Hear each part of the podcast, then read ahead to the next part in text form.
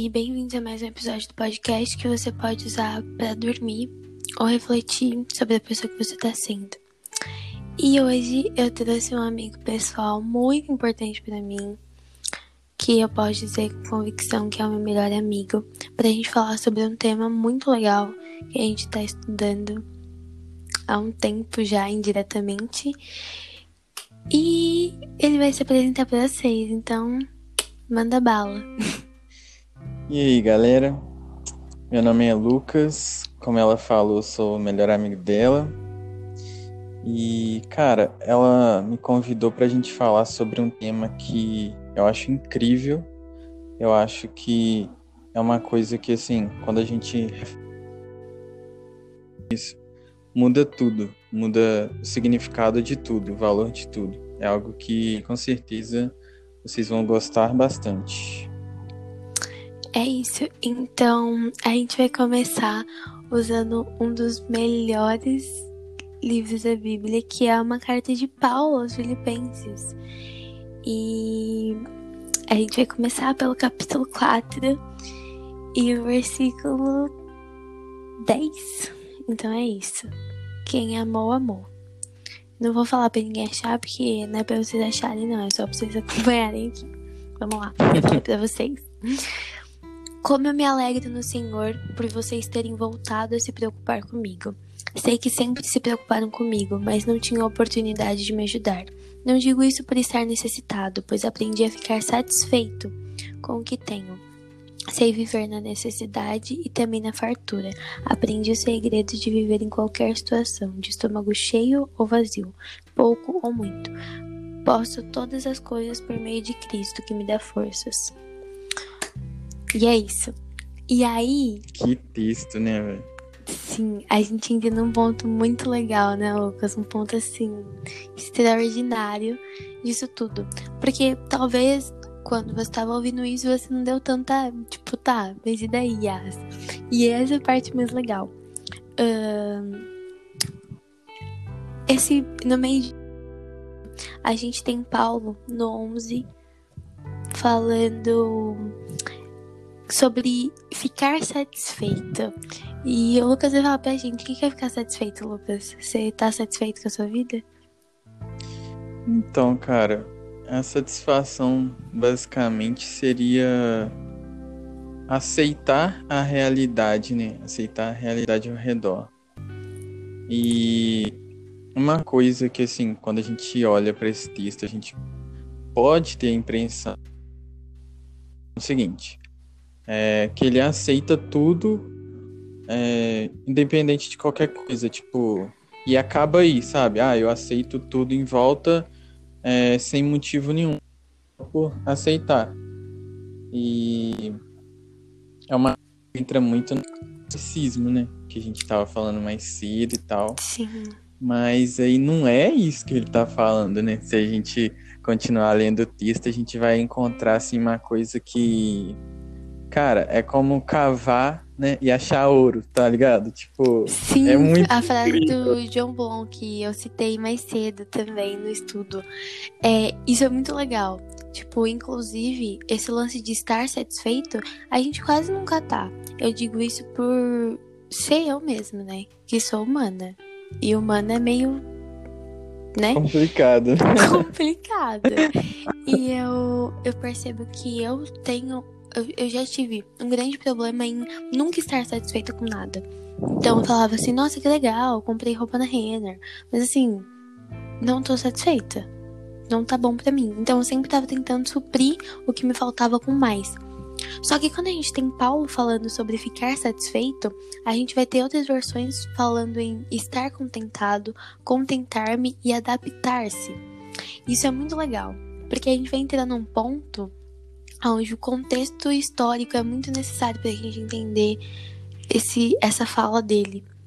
E Sim. é muito legal. Então eu vou dar aquela explicada para vocês e aí vocês pegam. E a gente vai conversar sobre isso. Inicialmente, na época é, que Paulo escreveu, existiam muitos filósofos na época que Paulo existiu, né? Que agora também já não. O povo é mais, né? Desprovido de inteligência. Mas na época de Paulo, a galera queria muito estudar. E existiam muitos filósofos. Eles geralmente separavam por grupos. E desses grupos, né, a gente tinha vários nomes, assim, tipo, sabe? Tipo, vamos supor que eu e o Lucas a gente tem reinos. Então, meu reino chama batata frita e qual que vai ser seu reino, Lucas? É, carrinho de supermercado. Carrinho de supermercado. Não me pergunte por quê. Ok. E aí a gente é dividido nisso. O nosso povo é dividido nisso. Tem o meu reino da batata. Da... Nem lembro qual era o meu reino. E tem o reino do Lucas, que é carrinho de supermercado. Carrinho de supermercado. Então, tipo, rolava essa divisão. E nesse, nesse, todos esses grupos a gente tinha os estoicos. Os estoicos tinham um grupo de ideias filosóficas bem diferentes e usavam bastante a palavra autarques, que é original do grego koiné. O grego koiné já é uma língua morta, ele não tá mais aí, né? Mas posso estudar. Mas também não vai sair falando grego koiné na Grécia, que ninguém vai entender o que tá falando. Ou vai. Ninguém sabe. Nunca fui na Grécia. E Paulo era um cara que manjava muito de filosofia, né, Lucas? Ele, cara, ele era o cara. Ele era muito conhecedor da cultura grega, dos filósofos e tal. Ele era bem versado nisso. Total, ele tava sempre atualizado. Sabe a galera que usa Twitter hoje em dia? Paulo seria uma das pessoas. Tava aí, sempre É, sabendo é, o que tava acontecendo no BBB, todo mundo envolvido. E ele debateu com os epícuros e com os estoicos, lá em Atenas, que é muito legal esse fato de ressaltar. E a ideia de autarques para os estoicos e para os cínicos era contentamento na indiferença, na autossuficiência. E aí que a gente entra sim. no ponto mais legal da história. O que que autarca era para os estoicos? A indiferença. E a gente vai dar exemplos disso. É... Eu ia falar pro Lucas dar, mas eu não sei se ele lembra. Lucas, dá um exemplo. Seria basicamente. É, deixa eu ver um exemplo. Por exemplo, acontece um- alguma coisa ruim contigo e você não dá tanta importância porque você basicamente é, vira uma pessoa que tá deixando de ligar para as coisas, sabe? Sim, você se torna autossuficiente. in- indiferente a tudo que acontece ao seu redor. Então você não é afetado porque é como se você tivesse se desligando de tudo ao redor, sabe? Total. Por exemplo, um exemplo mais palpável. O Lucas tem uma calça. Eu gosto de falar o nome dele, vou ficar repetindo. O Lucas tem uma calça. E o Lucas gosta muito dessa calça. Mas aí um dia, o que acontece com a calça, Lucas? Meu cachorro morde minha calça e rasga ela toda. Eu ia falar pombo caga nela, mas tudo bem. Ok, o cachorro do Lucas vai, morde a calça e rasga ela toda. Detalhe, nem tem cachorro. Ele nem Tá, tem.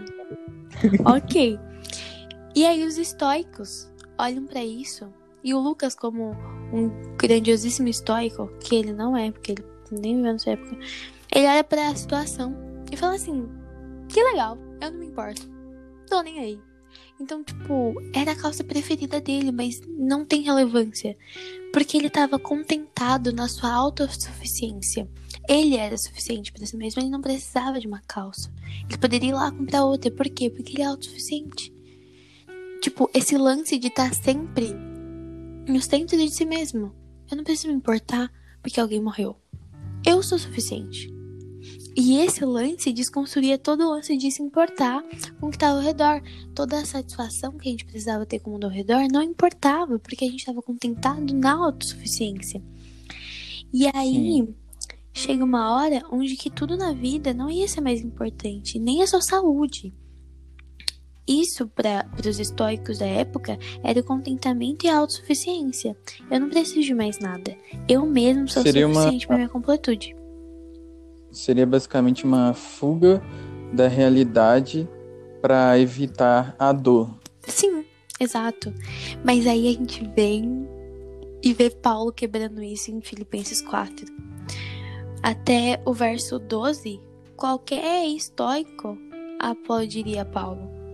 Porque o Paulo fala pra gente que ele aprendeu. Ele aprendeu o livrando da vida. Ele aprendeu o que é viver na necessidade, o que é ter fartura. Ele sabe que é passar fome, viver de estômago cheio ou não. Ele, ele se contenta com tudo isso. E os estoicos leoninos falam: que legal, Paulo entendeu o significado da autossuficiência. Ele foi colocado embaixo, em cima, sem fome, com fome, fartura e pobreza. Mas aí a bomba chega, que é igual boleto, cara. Você compra as coisas e vai achar que o boleto não vai chegar. Uma hora vem. Ele vem. Sempre vem. Ele sempre vem. As consequências do que você faz, elas vêm. E a bomba chega porque Paulo quebra isso, dizendo que todas as coisas ele pode em Cristo, que fortalece. Cara, tipo, bum, a palavra literalmente significava autossuficiência, tipo, eu posso, eu consigo. E ela se torna tipo, OK, eu sou autossuficiente, mas eu sou autossuficiente em Cristo. Eu só Sim. sou autossuficiente porque Cristo é suficiente para mim. Então, não importa o resto, não importa o que está acontecendo. Cristo me satisfaz de uma forma que ele ressignificou em mim o que significava autossuficiência. E o que é principal em mim não é a suficiência material. Isso é fácil, é a suficiência de toda a minha existência. Paulo fala de uma suficiência em Cristo tão grandiosa que não pode ser resumida em apenas coisas materiais. Paulo, ele descobre o segredo de Autarques, que é a autossuficiência em Cristo. Tipo, e é exatamente isso que a gente não acha hoje em dia. A gente, eu escolhi esse tema para falar com o Lucas, porque eu posso dizer com clareza que tanto eu quanto ele nossa, muito. Nós não fomos pessoas contentadas na nossa vida inteira. A gente nunca, nunca olhou para uma situação dizendo, ah, não importa. Se o Lucas falar que sim, ele tá mentindo, viu, gente? Não acredita nele. É tudo mentira. e sabe o que, que eu acho? Eu acho engraçado, mano, porque, tipo assim. O que Paulo fala não é algo relativo, não é só mais uma das milhões de verdades. Cara, tá na palavra de Deus, então realmente é uma verdade absoluta. Exato. O contentamento ele só tem em Cristo e só em Cristo, tá ligado? Tipo, é absoluto que ele fala.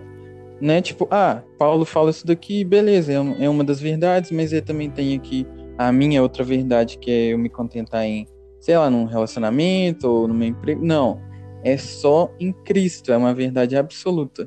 E a gente tem que, primeiramente, olhar para para isso que ele fala, para esse argumento que ele constrói entender. Essa é uma verdade absoluta, é a única verdade acerca do assunto de contentamento. Só em Cristo, só através de Cristo. Eu pode falar.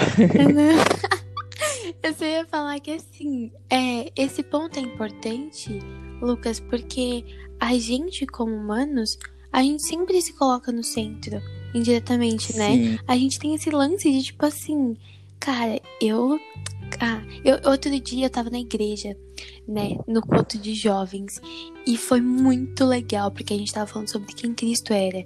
E aí, tem uma entrevista com uma galera lá da rua que gravaram os vídeos, e tem uma menina que ela pega e responde: Eu sou o meu Deus. Eu não preciso, eu não preciso de Bíblia, eu não preciso de Jesus. Jesus Jesus não me importa, ele não existe, ele nunca existiu. Eu sou meu Deus. E eu fiquei. Leva ela na praia e manda ela abrir o mar, então. tá ligado? Abre aí o mar, bobona. E aí, tipo, é, é bem isso. A gente, ela se sentia tão autossuficiente que no momento ali ela tava satisfeita. Mas olha que engraçado a satisfação dela, o contentamento dela naquele momento não vai durar para sempre. Não durou para sempre. Não Porque ela tem limites, ela não pode suprir ela mesma. Exato. E aí dizer que ela é seu próprio Deus é um fato infundável. Ela não tem onde basear isso. Sabe por quê? Olha aqui. Eu, o que que me, o que que me satisfaz? Batata frita, OK. O que que satisfaz o Lucas? Ele é meu é. melhor amigo, não sei. Sim. O que, que se satisfaz? Sucrilhos. Cara, que péssimo. Nossa, eu não nem gosto tanto assim. É muito bom, velho. Que isso. Forçou, cara. Forçou. Comparou sucrilho. Sucrilho. Olha, minha dicção tá péssima. Com estrogonofe. Péssimo. Estrogonofe é bom pra caramba também. Muito bom. Sim. Mas então. O ponto é esse, tipo, o que nos satisfaz seria sucrilhos e batata frita, mas não por tanto tempo, porque depois nosso estômago vai voltar a sentir fome. Assim como materialmente um namoro me satisfaça. Materialmente, um All-Star novo me satisfaz. Quem quiser mandar pra mim, aquela caixa postal, aquelas. E, e tipo, isso vai me satisfazer momentaneamente. Mas todas essas satisfações, mano, elas têm prazo de validade. E Cristo não. Cristo é eterno. Nossa, sim, e, e, muito legal que você completa tudo que eu falo. Tô me sentindo em Frozen, tá ligado? Tô brincando. Mas é, é tipo, é bem esse lance mesmo. Essas satisfações são momentâneas. Não importa o que a gente faça, não importa onde a gente baseie, não importa o que a gente construa, essa satisfação, ela vai passar. Eu digo isso porque eu passei vários momentos da minha vida. Se você me conhecesse de 2017 pra cá, você ia ver 60 vezes que eu mudei de cabelo. Aí você vai falar pra mim, mas o que isso tem a ver? Tudo a ver. Porque quando eu não estava mais satisfeita com uma fase da minha vida, eu fechava o ciclo mudando meu cabelo. Aí eu pintava, eu cortava. Então, tipo, era um reflexo da insatisfação que existia dentro de mim e que eu não sabia como colocar para fora. Então precisava mudar algo. E eu não podia mudar de casa. Porque dinheiro também não tá caindo do céu. Vocês. Ah, que ai, as minhas ricas, forçou. que nesse podcast aqui eu ganho no mínimo 15 centavos. Então, tipo, não tem, entendeu? Eu não podia mudar de casa quando eu quisesse. Eu não podia basear todas as minhas escolhas no que eu quisesse, na hora que eu quisesse. Porque, infelizmente, eu ainda era dependente dos meus pais. Indiretamente ainda sou. E não tem como eu querer me satisfazer fazendo isso. Então, eu mudava situações, eu mudava quem eu era, eu criava perfis fakes para viver uma vida que não era minha, porque eu não era satisfeita com quem eu era. Mas aí.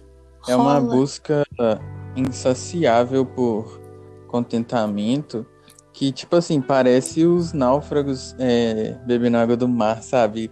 Aí você bebe, você fica com mais sede, você fica com mais sede, você bebe mais, você bebe mais, você fica com mais sede. Exato. Tá não, aí a gente pode comparar com o quê? Com a água da vida, tá ligado? Que você bebe e você não vai ter mais sede, mano. Olha só que top. Sim, entende como tudo se conecta? Inclusive, esse lance de conexão, que a gente tá falando sobre satisfação e, e contentamento, a gente vê que Paulo, em todos os capítulos antes de chegar ao 4, onde ele diz isso, ele tem vários momentos dizendo coisas que claramente comprovam a tese que ele vai afirmar no capítulo 4. A gente tem no 1 ele dizendo que a grande expectativa e esperança é que eu jamais seja envergonhado, mas continue a trabalhar corajosamente como sempre fiz, de modo que Cristo seja honrado por meu intermédio, quer eu viva, quer eu morra, pois para mim viver é Cristo, morrer é lucro. Mas se continuar vivo, posso trabalhar e produzir frutos para Cristo. Então, tipo assim, ele fala que tipo, cara, não me importa com o que tá aqui, porque pra uma pessoa dizer dizer que para ela morrer é lucro, ela precisa estar tá muito contentada com o que ela tá falando. E ele realmente estava. Ele estava contentado porque Cristo era suficiente, mais do que qualquer outra coisa.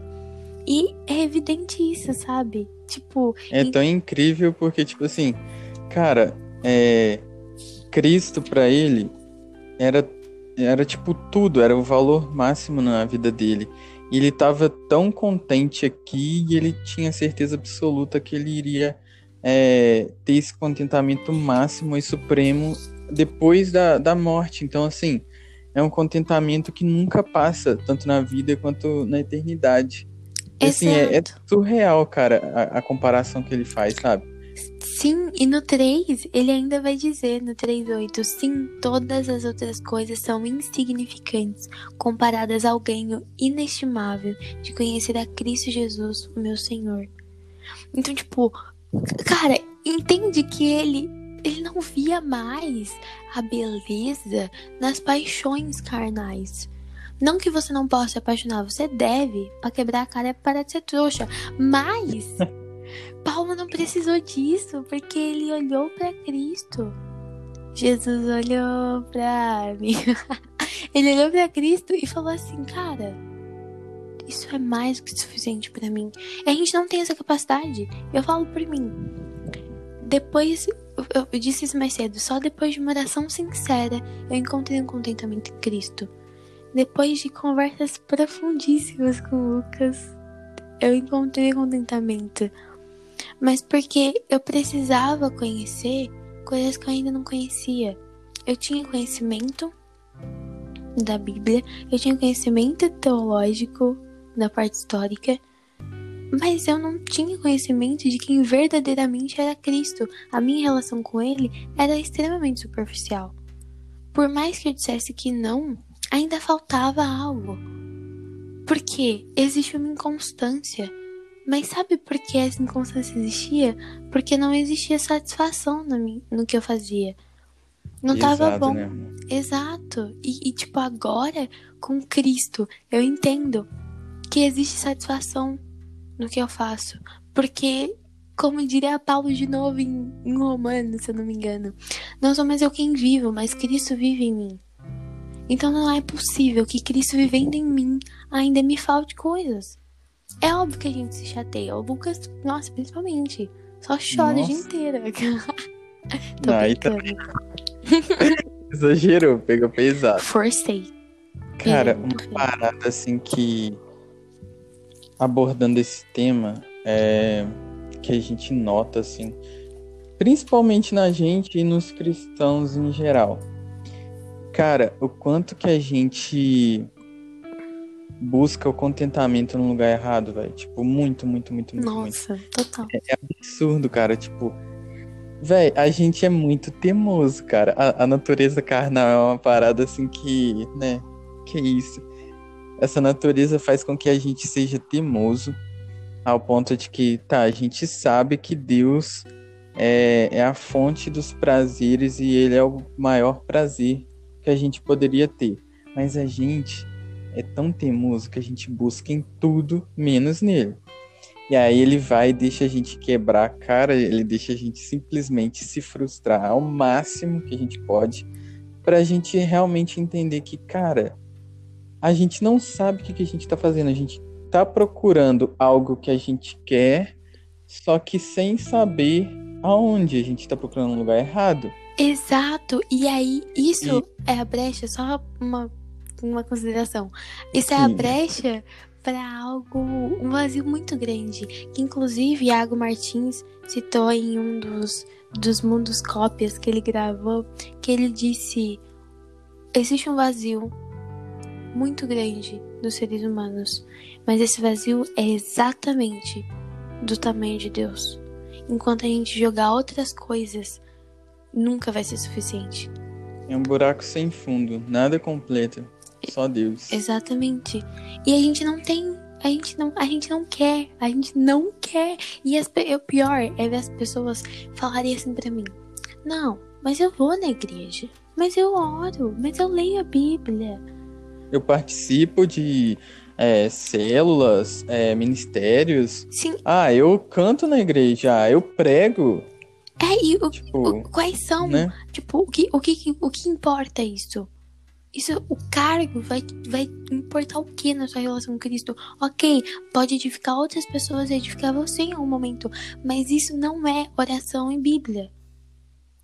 A oração e a Bíblia são as principais, inclusive as coisas mais importantes da sua relação com Deus. É impossível que você ache que cantar no louvor vai te levar pro céu. Eu sinto muito, mas provavelmente você é excomungada do universo por falar isso agora, mas metade Eita. das pessoas que cantam no louvor, que tem algum cargo alto na igreja, não são salvas. Mas sabe por e, quê? Tipo, na igreja geral, assim, brasileira? Sim, na igreja geral. Eu, eu ouso dizer, né, que você é excomungado também, né, juntamente, eu ouso dizer que até mais da metade, não só a metade, mais da metade não é salvo. Infelizmente. Sim, e, e, e eu quero que vocês entendam bem o que a gente tá falando aqui. Não é porque a gente tá em posição de julgamento. Claro que não. Mas vocês sabem o que é um cristão de verdade. A santidade o arrependimento é pressuposto na vida de um cristão. É impossível que você não note a diferença de uma pessoa cristã e uma não cristã. Ela pode cantar lá em cima, ela pode bater palma, ela pode rodar e falar em línguas. Isso não é suficiente. Nunca vai ser suficiente se você não tem Isso- um relacionamento Isso com Deus. não é um fruto, né? Que realmente mostra que a fé é verdadeira. Exato. E, e assim, é, eu, eu entendo as pessoas. Pode ser uma ação, sabe? Sim, maioria das vezes é, a gente nota assim, é, não querendo cobrar perfeição de ninguém, porque não existe, mas até nos cristãos mais fracos, é, a gente nota que sim, tem uma diferença. E na maioria gritante é, dos que realmente estão lá cantando, a gente vê que poucos a gente acha essas características de cristãos. A maioria é o seguinte: é, vai lá e aquilo se torna um clube social onde você vai e você cumpre algumas atuações assim, meio que é, você vai e você sabe o que você tem que fazer e aquilo que você faz ali parece que você é espiritual e tal. Só que você sai dali, você sai da igreja, é, sabe, dá pra notar nas atitudes que a pessoa não se arrependeu, a pessoa não reconheceu o pecado nela, ela não realmente foi a- até Deus, diante de Deus, é, reconhecendo que ela não merece nada e clamando pela misericórdia de Deus. Você vê que não houve na- novo nascimento, sabe? exato. E, e, e eu volto a dizer, o batismo, ele não é o simbolismo de salvação. Não é porque você se batizou que você é salvo. Você só se batizou. Entende? Existem muitas pessoas batizadas que não são salvas. E novamente repito, não tô julgando ninguém. Mas se você se sente ofendido com uma dessas falas, é porque você precisa se resolver com Cristo. Porque falta algo em você. Falta satisfação em Cristo. A suficiência em Cristo que você não tem. Porque se tivesse, isso não ia doer em você. Não ia mesmo. A gente vai ter Efésios falando pra gente que o que testifica um verdadeiro cristão é o Espírito Santo dentro dele. Sim. Então, tipo, E o Espírito de Deus, cara, ele vai agir ali na sua vida, ele vai produzir frutos. E totalmente. você realmente vai, você vai ver esses frutos, por mais que você seja talvez um cristão bem fraco na fé, assim, tipo, é, sei lá, por algum motivo você tá fraco e tal, mas ainda vai haver fruto. Se não tem fruto nenhum, cara, se você realmente não tem nenhum tipo de, tipo, zero contentamento em Cristo, você não tem evidências do arrependimento, do novo nascimento, cara, é difícil, né, de ouvir isso, mas a pessoa continua ímpia. Exato. E a, e a gente não tá dizendo isso pra você simplesmente pegar o que você ouviu aqui, ficar super feliz no momento e falar: não, eu vou mudar isso em mim e depois jogar fora. Eu não tô te pedindo pra assumir um compromisso. Você vai fazer isso porque você quer. Mas se for fazer, que faça pra o que dure pra sempre. Faça uma oração sincera. Busque isso. Não adianta a gente colocar um rótulo de que agora eu sou um bom cristão. E na verdade você age como um pato. Você age como um ganso, velho. Tipo, eu, é, é de verdade, é indignante presenciar situações onde as pessoas se dizem cristãs, mas estão ansiosíssimas para deturpar a imagem do irmão na internet. É nojento. Nossa, é E verdade. o pior é que as pessoas não se arrep... elas não têm o mínimo de peso no- na fala delas. Não tem o mínimo de peso nessas ações. Ações ridículas de pessoas que não conheceram a Cristo, porque alguém conhece a Cristo não tem orgulho em, em deturpar a imagem do irmão. Primeiro, porque quando você entende o que é amor e que ele vem de Deus e que Deus é amor, é só assim. E ao mesmo tempo, o amor dele por nós e o total e absurdo imerecimento desse amor. Ninguém Exato. merece. Isso gera é, constrangimento no coração. Então, assim, logicamente a gente, a gente é pecador e tal, muitas vezes a gente não vai conseguir é, agir da forma certa, mas, cara, a pessoa que vive no erro, a pessoa que não, não tem nenhum tipo de evidência ali de, sabe, de amor ao próximo e tal, cara, tem alguma coisa errada, com certeza. Exato, tem. E assim, é, eu, eu digo porque é, é importante a gente tocar nesse, nesse ponto, porque as pessoas não têm coragem de falar. E eu não tenho medo de ser excomungado do universo. Não faz diferença para mim. Sabe por que não faz? Porque eu tô contentada. Eu tô contentada de que Cristo é suficiente. Eu não preciso da aprovação das pessoas nas minhas falas. Se eu estiver mentindo em qualquer palavra dita aqui a respeito do evangelho, então eu tô encrencada muito encrencada. Que seja anátema, né? Como disse Exato. Paulo. E, e assim, é, o que eu disse aqui não é nada mais, nada menos que um reflexo de uma das pregações de Paul Washer. Ele fala praticamente a mesma coisa que a gente tá falando para vocês. Não sobre contentamento, mas sobre. Confronto. Exato. Sabe, tipo, eu não tô confrontando você pra você sentir um bosta. Porque na verdade você já sabe o que você é, né? Não tem o que fazer. Vai ler a Bíblia. Mas assim, eu tô te confrontando, eu tô colocando isso diante de você para você ver que tipo de cristão você tá sendo. E para melhorar isso, eu vou levantar uma pauta para você. Vários cristãos, não, mais da metade da igreja brasileira não entende o que é um, um, um problema. As pessoas olham para a depressão, para ansiedade, para síndrome do pânico, para suicidas, viram para eles e falam assim: putz, se matou, né? Vai pro inferno. Que legal! Palmas para você que tem a coragem e a audácia de julgar os atos do seu irmão, mas enquanto ele estava vivo, você não fez porcaria nenhuma. Mas aí falar sobre quando ele morreu é justo. Que tipo de cristão você tá sendo? Exatamente, velho. Nossa, eu vejo demais esse tipo de atitude é uma coisa assim, é você vê que a pessoa ela se se enrijeceu, ela meio que se fechou ali num estado de eu vou atuar, fazer, realmente eu vou viver como um ator atuando numa peça que se chama Santidade. Eu vou fingir que eu sou santo e tal.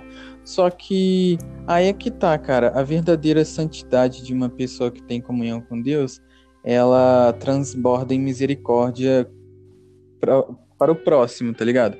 E quem tá atuando, velho, a pessoa não tem misericórdia, a pessoa não tem amor. A pessoa é, é lá, é a santinha, é, é o fariseu, mas sabe, cara, aquilo é atuação. É, ela é vazia, ela não tá transbordando a misericórdia porque ela ainda não recebeu a misericórdia da parte Exato. de Deus. Ela não recebeu o perdão da parte de Deus, ela não, ela não tem assim esse amor para oferecer para o próximo.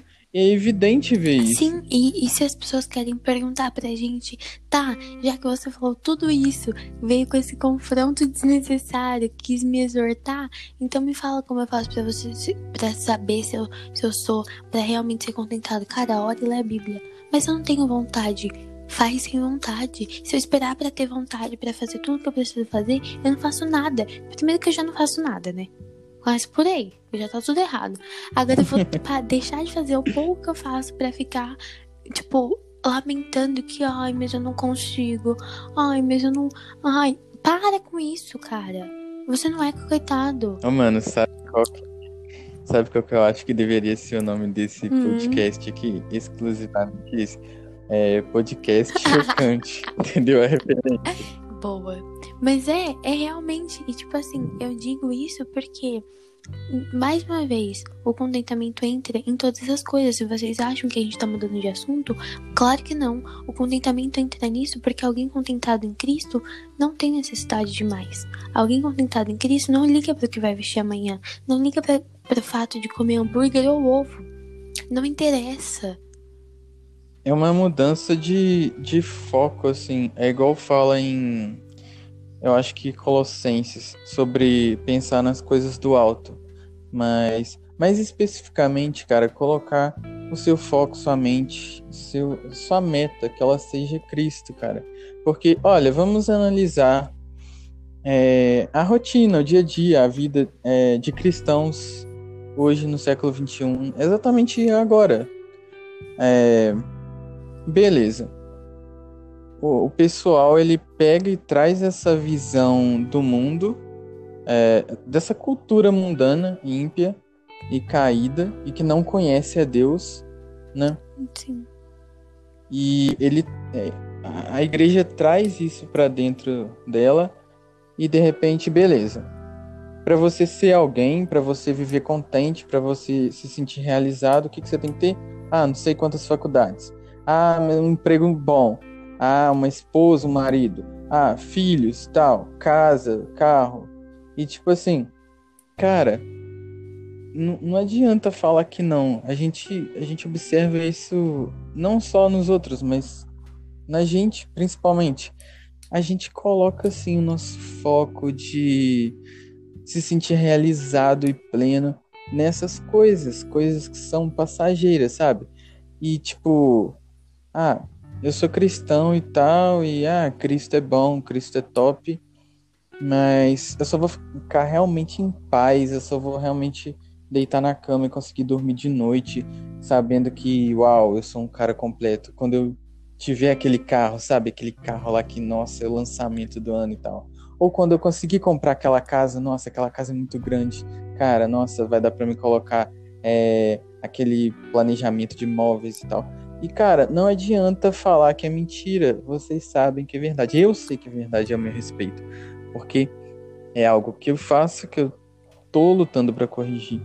Agora, olha a diferença pro nível de é, vida cristã que a gente deveria viver, que é o seguinte. Cara, eu sou um nada. Eu sou um nada. Eu não mereço nada. Na verdade, mereço sim, mereço o inferno. Mereço com todo o merecimento. Tá ligado? Nossa, eu sou muito merecedor. Cara. E, tipo assim, é... só pra concluir Manda o pensamento aqui tipo, tendo a consciência disso, você você pensa, poxa, tá, eu mereço o inferno, se Deus me mandar para lá, glória a Deus. Justíssimo, santíssimo. Ele tá totalmente correto, eu não tenho um A para falar. Ele não me deve nada, ele não me deve explicação e tal. Mas nossa, cara, glória a Deus, mano, olha a misericórdia, olha a graça de Deus. Deus mandou o seu filho para que através por intermédio dele, eu seja salvo. E, mano, eu fui salvo. Deus simplesmente retirou a culpa do pecado e ele imputou a justiça de Cristo a mim. Cara, eu fui reconciliado com meu Criador e agora eu tenho a garantia de viver para sempre com Ele. Mano, eu vou ter Cristo. Mano, olha para as coisas bonitas dessa vida. Olha para o céu, olha para, sei lá, a imagem de, não sei, um, um cachorro correndo e brincando é, no campo, na grama, assim, não é algo tão top, sabe? Você olhando para a natureza e tal. Cara, imagina quem criou tudo isso, deve ser. Deve não, com certeza é muito mais belo que isso tudo. Imagina a garantia de eu viver eternamente com ele, perdoado e, tipo, sem merecer, Exato. tá ligado? Então, assim, você colocar um foco nisso e cara, você fica em paz com seu coração contente nesse fundamento, nessa rocha que é o próprio Cristo, que é, o, que é a vida com Ele para sempre, para a glória de Deus, tá ligado? E todo o resto é só um, um acréscimo ali que nem importa, é, é, temporário, tá ligado? A casa, o carro do ano, tá, tanto faz, cara, porque eu já tô tão contente nessa realidade espiritual e eterna que todo o resto, tipo, é, é bom, que legal, é ruim, que legal, tá ligado? Porque, assim, cara, eu entendi o valor das coisas como elas realmente Sim. devem ser. Eu acho que essa mudança de foco, essa mudança de percepção, a gente tem que lutar para chegar nisso, cara, porque, velho, é isso que Paulo tá falando aqui. E isso é incrível, Total. isso é surreal. E a gente vai ter, se você acha que isso aqui é bom. Não, tipo, tá, a gente entendeu o que vocês estão falando, mas a gente ainda quer mais. Se você acha que seu carro vai ser legal, se você acha que sua casa vai ser bonita, se você acha que sua esposa vai ser uma perfeita, maravilhosa, você tá totalmente errado, porque ela vai acordar totalmente descabelada. Pensa comigo o que Paulo diz em Romanos 8, 18. Ele diz exatamente que nada aqui, basicamente, é comparado com a glória que há de não ser revelada. Nenhum sofrimento, nada, nada, nada, nada, nada aqui é comparado. Então, Exatamente. tipo assim, você quer. Você não, você não tá entendendo. Você não tá entendendo. Aqui é o agora. Eu disse e repito isso 60 vezes se for preciso. Aqui é o agora. Agora a gente tá gravando podcast. Agora vocês estão me ouvindo. Agora vocês podem estar no trabalho, comendo, dormindo. Não interessa. Agora é o agora.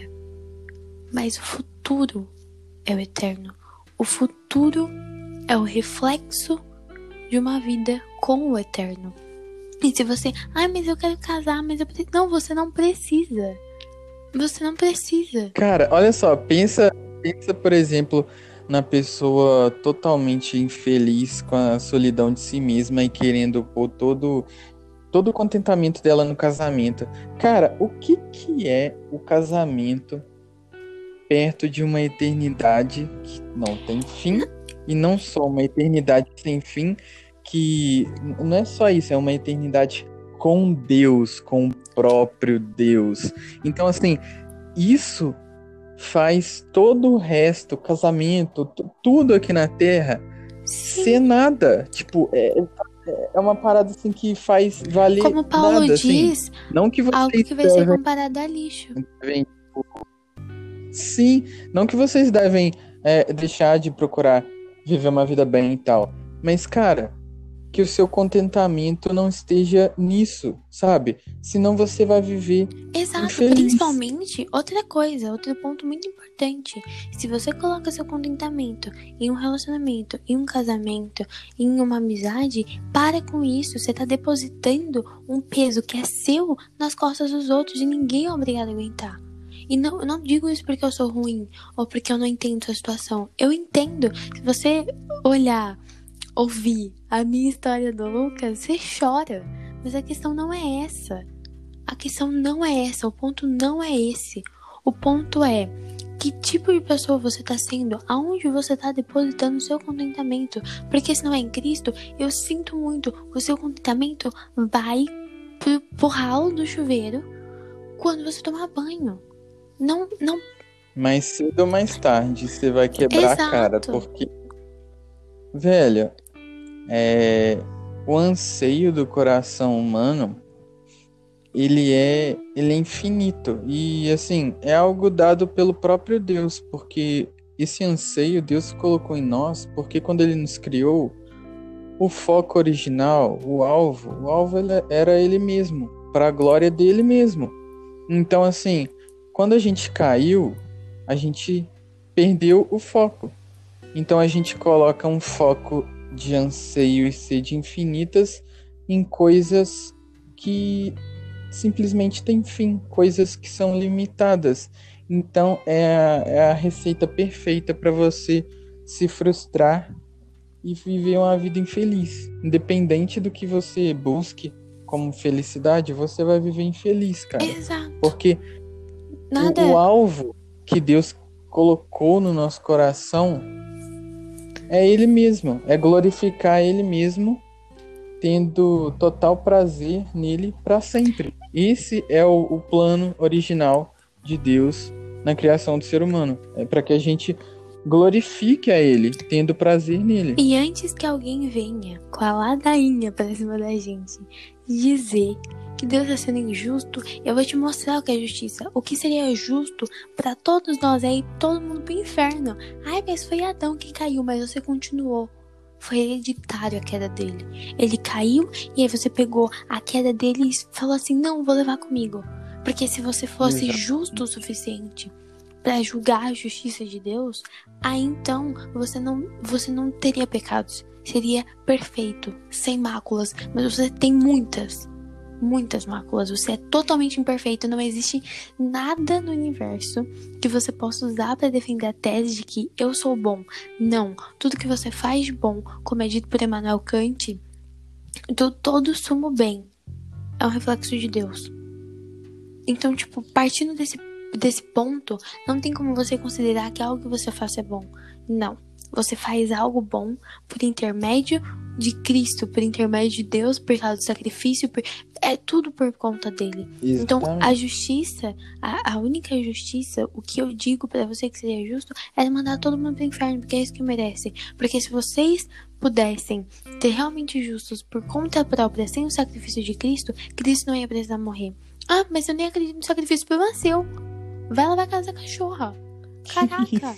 Você tá entendendo? tipo, eu, eu A própria indignada. prova de que é, a pessoa realmente é má é simplesmente esse próprio pensamento que ela possa vir a ter de que Deus é injusto, de que há algo de bom nela. É só a evidência de que, cara, sua natureza é, é maligna.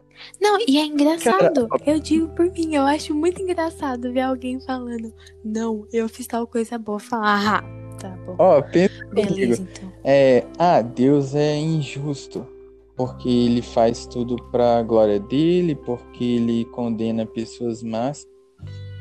Aí a pessoa começa a pensar isso, né? Nossa, ah, não sei o que, Deus é injusto e tal.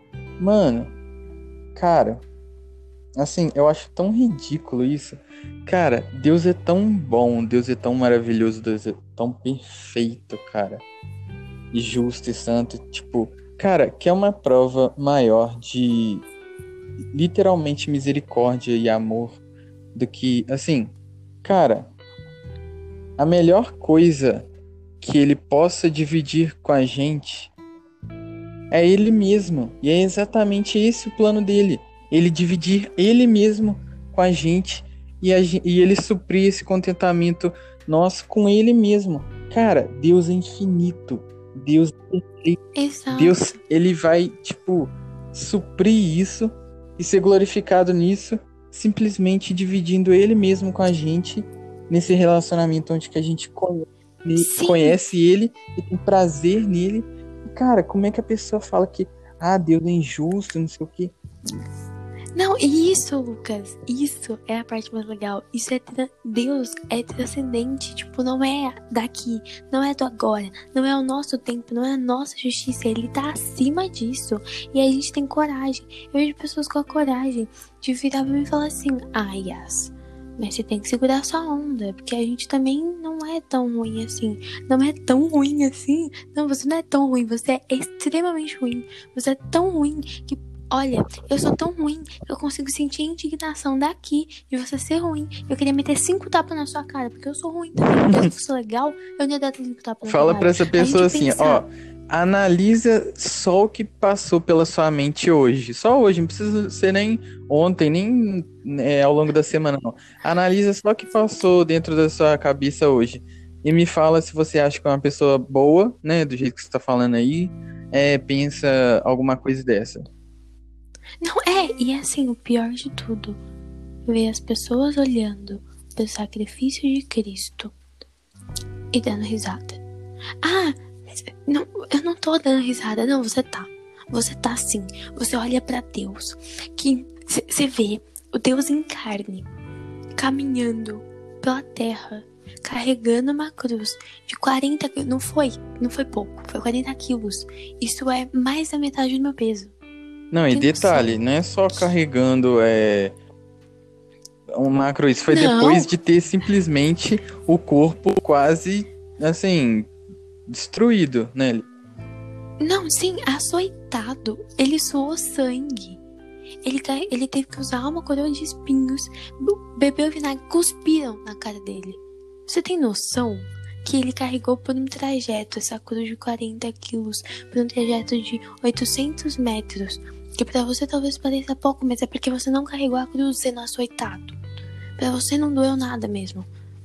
E, inclusive, a gente vai ter, se eu não me engano, eu sempre falo isso, da pregação de Paulo Washer, onde ele pergunta o que tinha no cálice que foi derramado sobre Cristo, que o cálice que Cristo pede para que seja afastado dele. O que tinha lá dentro, uma criança de 5 anos foi capaz de responder, que era a ira do Deus vivo. E você ainda tem a coragem de dizer: Cara, ó, pensa comigo. O que tinha naquele cálice era o inferno eterno de todos os salvos, de Adão até o último salvo, até Cristo voltar. Junta tudo isso, você acha que realmente o pecado não é tão mal assim? Você acha que Deus lidou dessa forma é, para com o filho dele para nos salvar? Você acha que ele, você acha que ele exagerou? Você acha que Deus passou do ponto? É, e isso é uma prova de que a gente não é contentado em Cristo, porque se fôssemos, se existisse esse real contentamento, não haveriam questionamentos. A gente não precisa ficar questionando, igual um bando de pateta, querendo achar justificativa pra gente pecar. Como que você não treme diante do fato de você ser um pecador? Ai, mas eu fui considerado justo diante do Cristo, de Cristo, diante de Deus. Amém. Mais de Cristo. Você, você não foi. Sabe por que você não foi? Porque se você tivesse conhecimento verdadeiro, genuíno disso, você não ia ficar se vangloriando por ter sido considerado Exatamente. justo diante do Pai. Isso gera Não ia mesmo. é, Não ia. a verdadeira experiência espiritual da salvação. Isso gera um constrangimento, porque faz parte do processo de salvação Deus agir no coração da pessoa, Deus agir na vida da pessoa, levando ela a olhar para si mesma e vendo o tanto de, de malignidade que há nela, né, para que ela venha se arrepender e tal, né? Então, assim, uma pessoa que passa por, um, pro- por esse processo é, que Deus faz nela, você acha que ela vai ficar, ah, eu sou a última Coca-Cola do deserto? Você acha mesmo que ela vai falar isso? Nunca, mano, nunca. Não, se- você acha mesmo que alguém que é salvo vai ter mais necessidade em ser visto pelas pessoas ou fazer serviços para que a obra de Cristo seja levada de geração em geração até que ele volte? A gente não tá preocupado com a obra de Cristo. Fala a verdade, para de ser mentiroso. Você tá preocupado em ver se as pessoas acham que você canta bem. Eu digo isso por mim, já fui, já fiz muitas vezes isso. Achar que as pessoas precisam ouvir minha voz. As pessoas precisam ver como eu tenho conhecimento. Que não serve pra Assim, merda. Preciso, nenhuma, eu preciso falar bem aqui, porque eu quero ser comentado na rodinha das pessoas ali que falam sobre teologia, que eu sou o cara que manja muito, caraca. Exato, isso é ridículo, posicionamento ridículo. Achar que você é bom em alguma coisa, que você tem conhecimento, achar que você tem domínio sobre os outros porque você é dono de algo. Deixa eu te dizer uma coisa: aqui você não é dono de nada. Você não é dono nem das suas escolhas. Ai, mas eu tenho livre-arbítrio. O seu nariz. o seu nariz você tem livre-arbítrio. Você não sabe nem diferenciar livre-arbítrio de livre-agência. Tá Não, que você tem. geralmente Você não tem as noção do que pessoas você fala. explicando livre-arbítrio, né? Tipo, a pessoa fala assim: Não, mas hoje eu saí de casa, é, eu escolhi entre usar a camisa azul e a camisa laranja. Eu escolhi. Deus não apareceu e falou: Ô, usa azul aí, mano. Não, eu escolhi. Logicamente, eu já quebrei todo, todo o conceito de que não existe livre-arbítrio. Mano, é ridículo é, esse Nossa, tipo com de certeza, explicação, velho. Só mostra que a pessoa não, não Não, é tá, tosca. sabe, não tá ligado, velho. Não, é tosco, é tosco. Aí vão falar que eu tô sendo chata, debochada, porque eu tô rindo de quem é arminiano? Não. Se você tiver tese o suficiente pra defender o livre-arbítrio, abaixa minha cabeça pra você. A questão é, você acha que você tem a, a- a capacidade de arbitrar entre escolher Deus e escolher não pecar? Já que você é tudo isso, então e você pode escolher Deus e pode escolher não pecar, e você sabe da soberania dele, de toda a graça que ele tem. Por que, Exatamente. que você não para? Por que, que você não escolhe o que é certo? Ah, Então, não consegue? Ah, nossa, parece que temos o Sherlock Holmes aqui. Cara, Nossa, o livre-arbítrio, ele tá eu- intrinsecamente e diretamente ligado ao relacionamento com Deus, à salvação. Então, assim, é, seria basicamente é, a liberdade, né, livre-arbítrio, a liberdade de arbitrar sem estar preso a nada, sem estar influenciado a nada, sabe?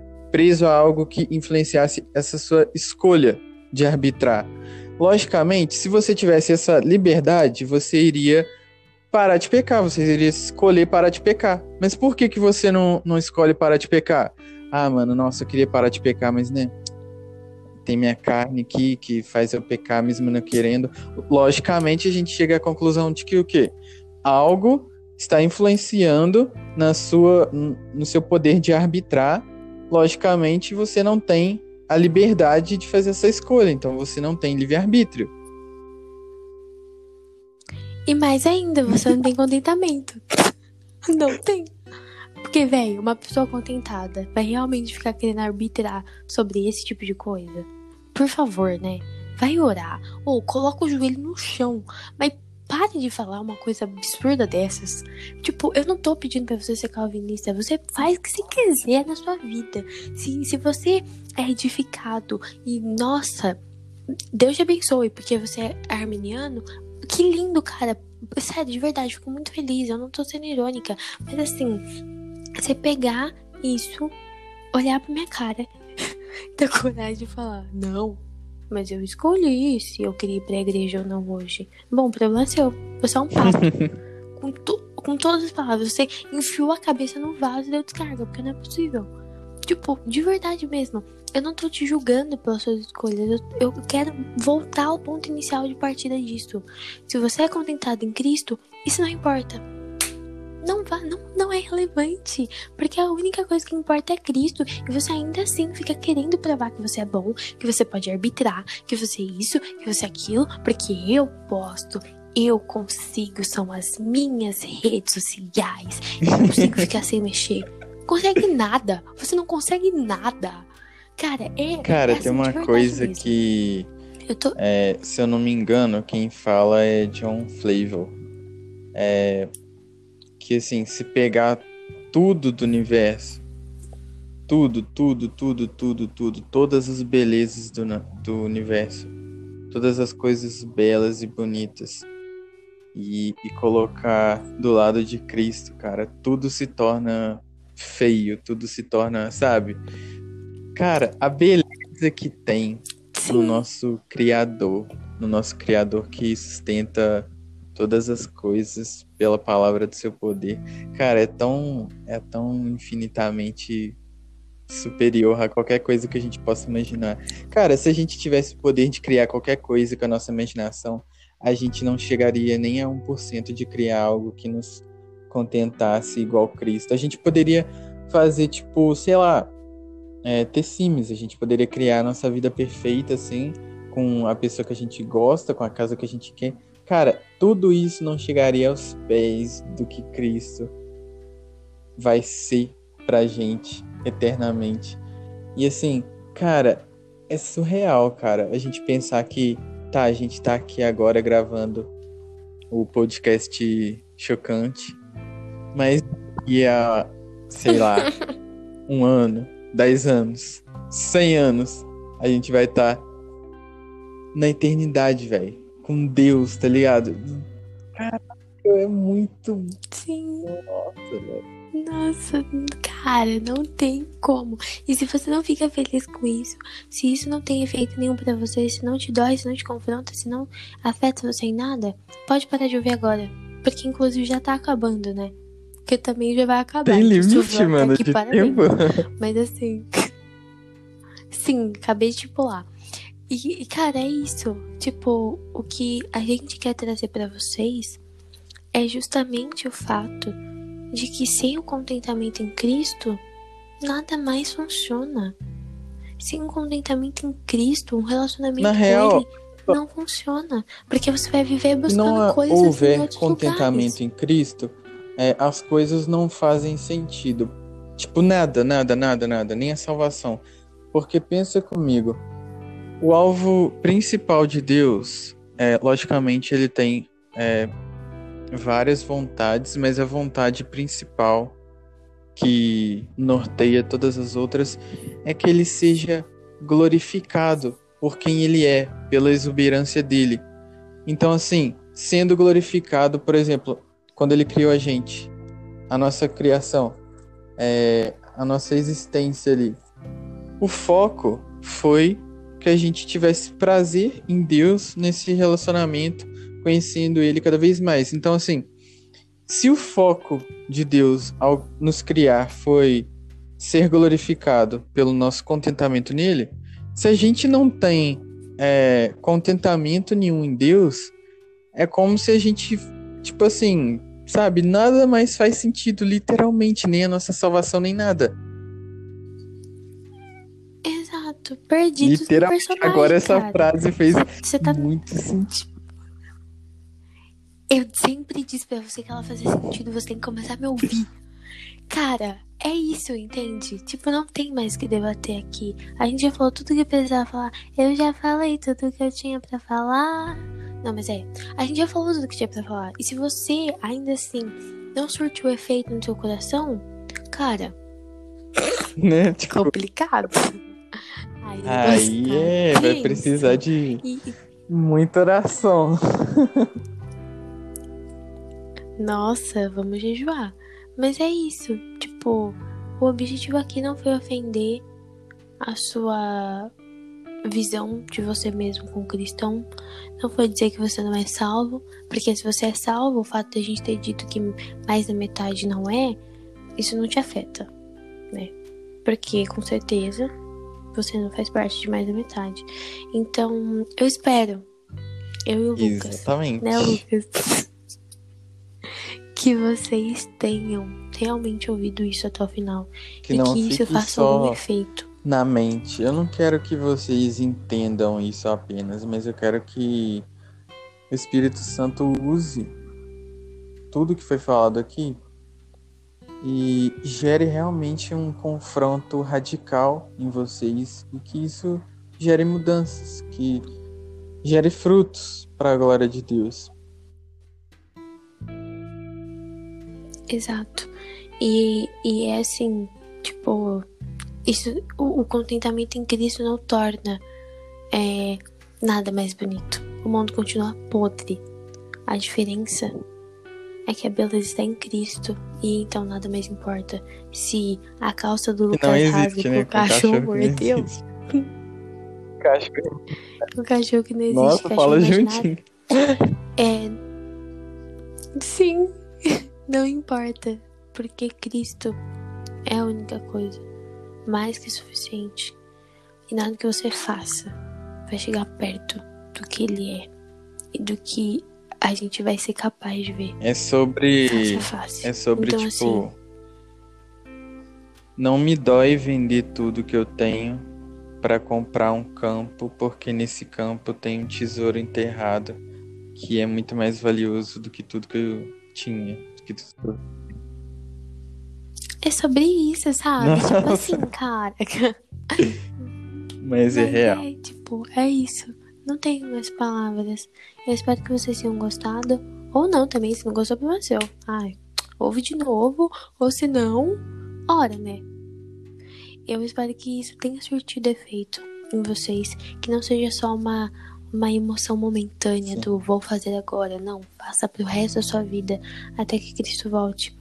E eu quero agradecer hum, muito ao Lucas por ter participado, porque ele disse que estava com vergonha, Sim. que não sei o que. Me deu maior dor de cabeça, teve uma crise de Sim, riso no começo nossa, cara, na primeira Mas tá aí, né? tentativa, eu entrei aqui no negócio, gente, eu não conseguia parar de rir. Aí ela come... É, ela começou a falar umas coisas assim, tipo, ah, eu acho que eu vou falar isso daqui pra ele parar de rir, né? Que ele vai ficar tipo, nossa, coisa chocante. E quanto mais ela falava, mais eu ria, velho. Mas aí, e ele não parava de. Cara, um palhaço, ô Lucas, pelo amor de Deus. Mas é isso. É, dá like, me monetiza, sabe? Bota dinheiro na minha conta. Tô brincando. É, não importa o que eu posso ou não ganhar com esse podcast. O que a única coisa que me importa é que Cristo tenha falado com vocês. E se não falou, se não foi o suficiente, então busque isso porque é necessário. A gente espera que vocês tenham gostado, que tenha feito efeito. Nossa, que legal. Já falei 60 vezes. Lucas, agradecimentos olha. finais. eu quero. Vai começar. Ó, não faz textão não, hein? Não, brevemente falando, eu quero agradecer pela oportunidade de participar do podcast Chocante. Foi muito edificante pra mim. É, assim, as reflexões que foram faladas aqui realmente me edificaram, né? É uma coisa que quanto mais a gente medita sobre o valor de Cristo, é, é algo que transforma a gente, é inevitável. E cara, eu espero de verdade que a todos que ouviram, que isso daqui confronte vocês, que gere uma dor realmente momentânea de olhar para si mesmos e entender que a gente está com, com foco no lugar errado, a gente está errando o alvo.